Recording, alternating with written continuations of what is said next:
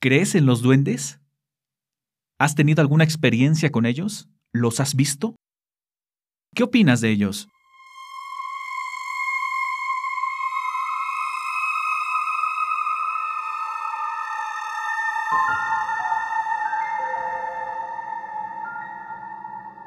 Hola, ¿qué tal? Buenas noches. Sean bienvenidos a un nuevo episodio. Gracias por sintonizarnos, gracias por regalarnos un poquito de su tiempo. Como lo mencionamos en el capítulo pasado, les traemos la historia completa de uno de los relatos que les presentamos en el podcast. Así que esperamos les guste y les haga amena su noche. Sin nada más que agregar, vamos directo a ella. Apaga la luz, súbele esos auriculares y pon mucha atención a lo que se escucha, a lo que ves entre sombras en tu casa, a lo que se te pierde, pues podrías estar conviviendo con uno de estos seres. Esta es la señal de amplitud paranormal.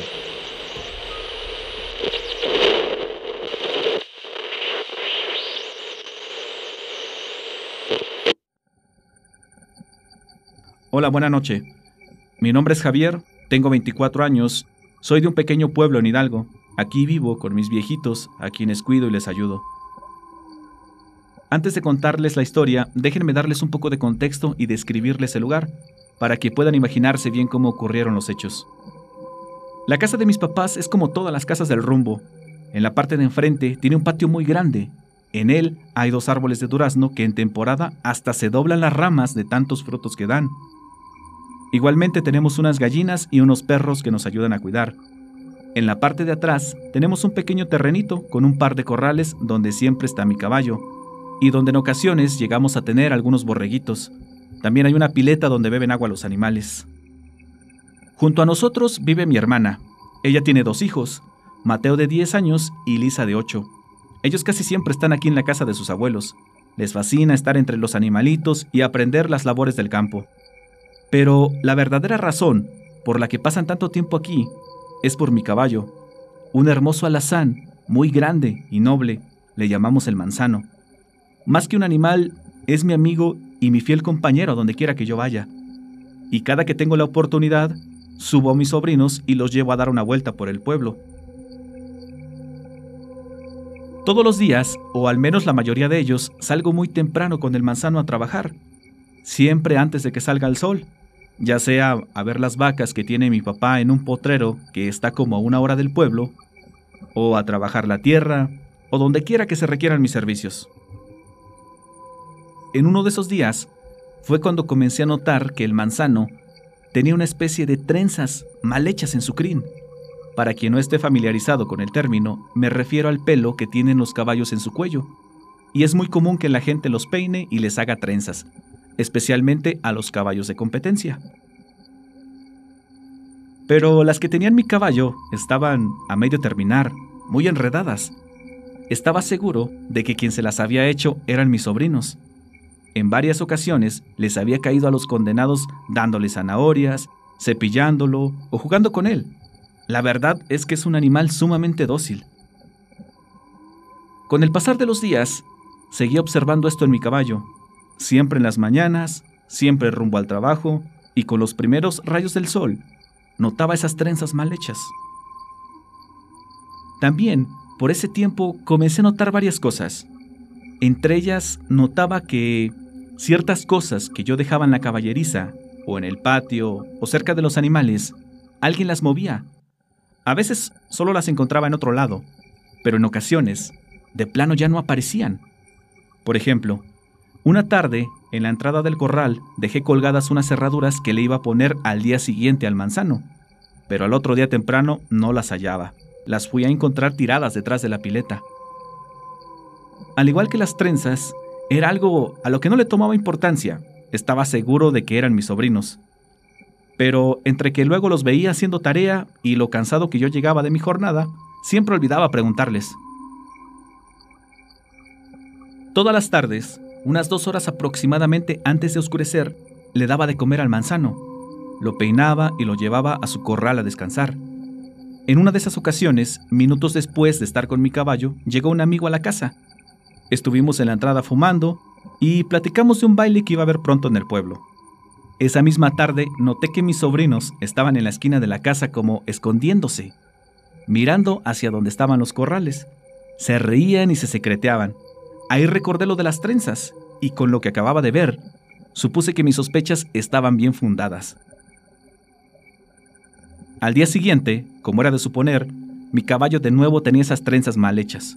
Así que decidí que esa misma tarde, y de una vez por todas, les enseñaría a mis sobrinos cómo peinarlo. No obstante, ya de regreso en la casa, y después de comer, me llamó la atención que mis sobrinos no estuvieran jugando en el patio, como era costumbre. Supuse que tenían tarea, y así lo dejé. Fue hasta el fin de semana que los volví a ver. ¿Qué pasó, Squintles? ¿Por qué no han venido? Les pregunté. Pero no me respondieron. Estaban serios y tenían la mirada clavada al piso, como regañados. Anden, díganle a su tío por qué ya no vienen en las tardes, dijo su mamá con un tono de molestia. Ellos solo se salieron de la cocina donde estábamos y fueron a la sala con su abuelo que veía una película. Mi hermana me contó que días atrás se dio cuenta que Mateo tenía una herida a lo largo del brazo, como si se hubiera raspado con el alambre de púas.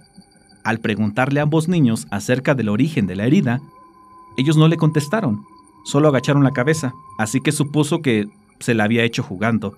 No sería la primera vez que pasara algo así también. Pero además me contó mi hermana que los había castigado porque se le estaban perdiendo varias cosas en su casa tanto a ella como a su esposo.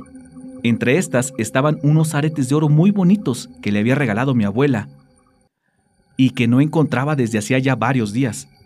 Le preguntó a los niños, pero su respuesta fue la misma que la anterior. Solo guardaban silencio y agachaban la cabeza. ¿Quién más puede ser aparte de ellos?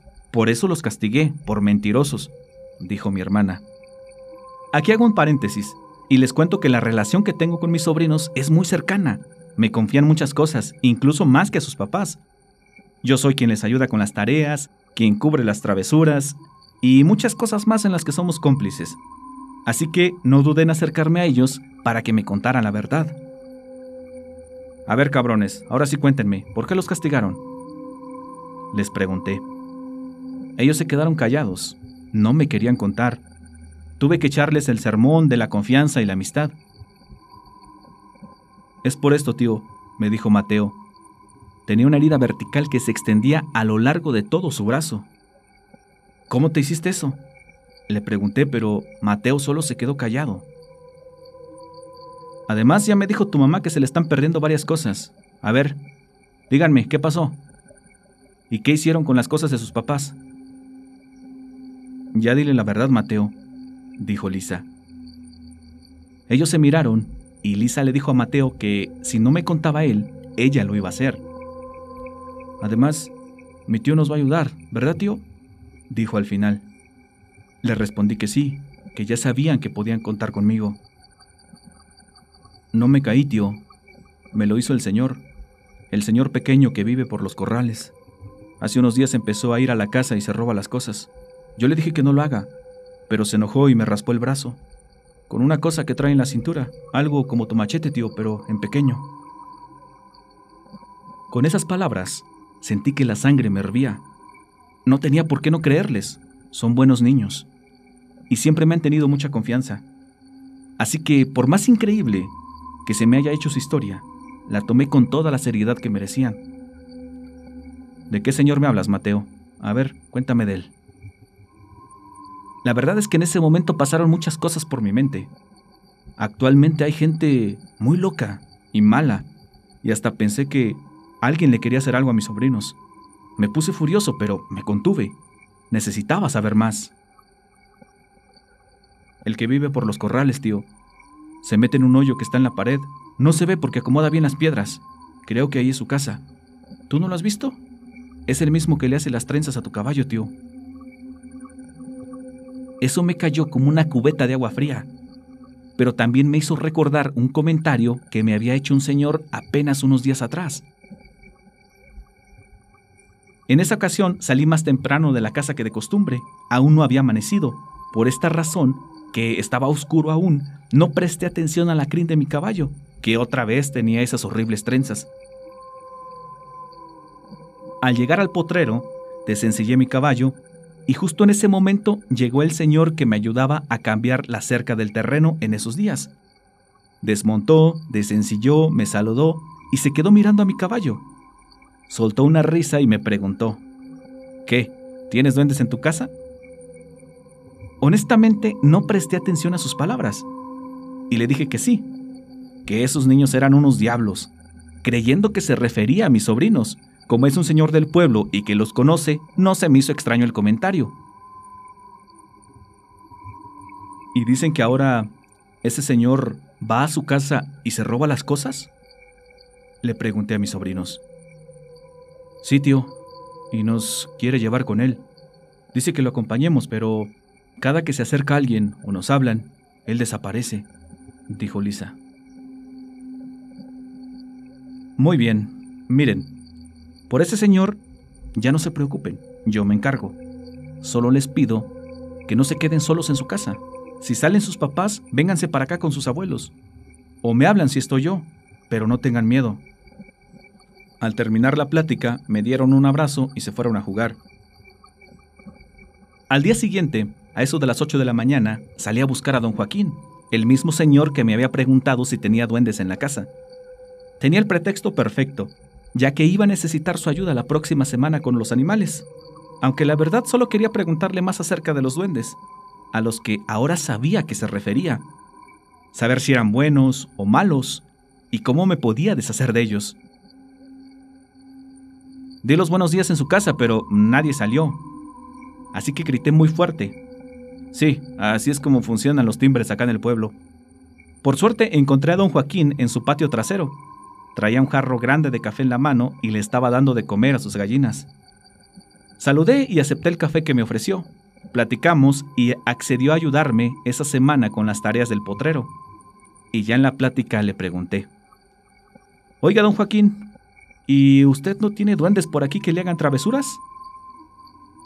Don Joaquín soltó una pequeña risa y me dijo que no, que afortunadamente no. Pero he escuchado que son muy traviesos y hasta molestos, dijo. Esas cosas no son buenas, Javier, y si se dejan, pueden llegar a ocasionar serios problemas. Aparte, he llegado a escuchar que se llevan a los niños, quien por cierto son los únicos que los pueden ver. ¿Te están causando problemas? Aparte de hacerle trenzas a tu caballo, Preguntó sonriendo. Sí, don Joaquín. Y ya le conté del problema con mis sobrinos. Ándale, muchacho. Acábate tu café y vamos a buscar a doña Lupita para que te ayude, me dijo. Doña Lupita era una señora ya grande que vivía en los bordes del pueblo y que sabía de estas cosas. Llegamos, saludamos y nos hizo pasar a un cuarto lleno de imágenes de santos. También tenía varios tipos de plantas. Le expliqué lo que había pasado con mis sobrinos a lo que ella nos respondió que era algo hasta cierto punto normal, sobre todo en los pueblos y en construcciones antiguas. Así también nos dijo que solían habitar en lugares donde había agua. Y la casa de mis papás es muy antigua, antes perteneció a mis abuelos y un poco antes a mis bisabuelos. Los corrales, las paredes y la barda que la delimita son de piedra y parece ser muy antigua. Doña Lupita me dio indicaciones y además un morralito, que la verdad no supe qué contenía, pero medio alcancé a ver que metió algunas hierbas, una especie de piedras y unas cositas más. También lo roció con un preparado. Ella no cobra por este tipo de ayuda y no aceptó los centavos que le dejaba, así que días después le llevé una buena despensa en agradecimiento. Caminamos de regreso a la casa de don Joaquín, me despedí agradeciéndole todas sus atenciones. Yo fui directo con mis papás y mi hermana a contarles. Todos creyeron la historia. Acá en el pueblo no son raras estas situaciones. Digamos que hasta es de lo más tranquilo que llega a pasar. Además, mi papá nos contó que cuando era joven también tuvo caballos y pasó por el mismo problema. Esperé a que fuera la hora que me había indicado doña Lupita e hice lo que me pidió. Todos se quedaron observando a lo lejos. Dejé el morralito donde mis sobrinos me dijeron que era la entrada de la casa de aquel ser, y regresé con ellos. Ahí está, tío. El señor pequeño ahí está, dijeron mis sobrinos. Nosotros no podíamos ver nada. Está escondido detrás de la pileta. Se escondió cuando te acercaste a su casa, tío. ¿Y ahora dónde está? Le pregunté en voz baja. Se acaba de meter. Se llevó el morralito que le dejaste, tío, dijo Lisa.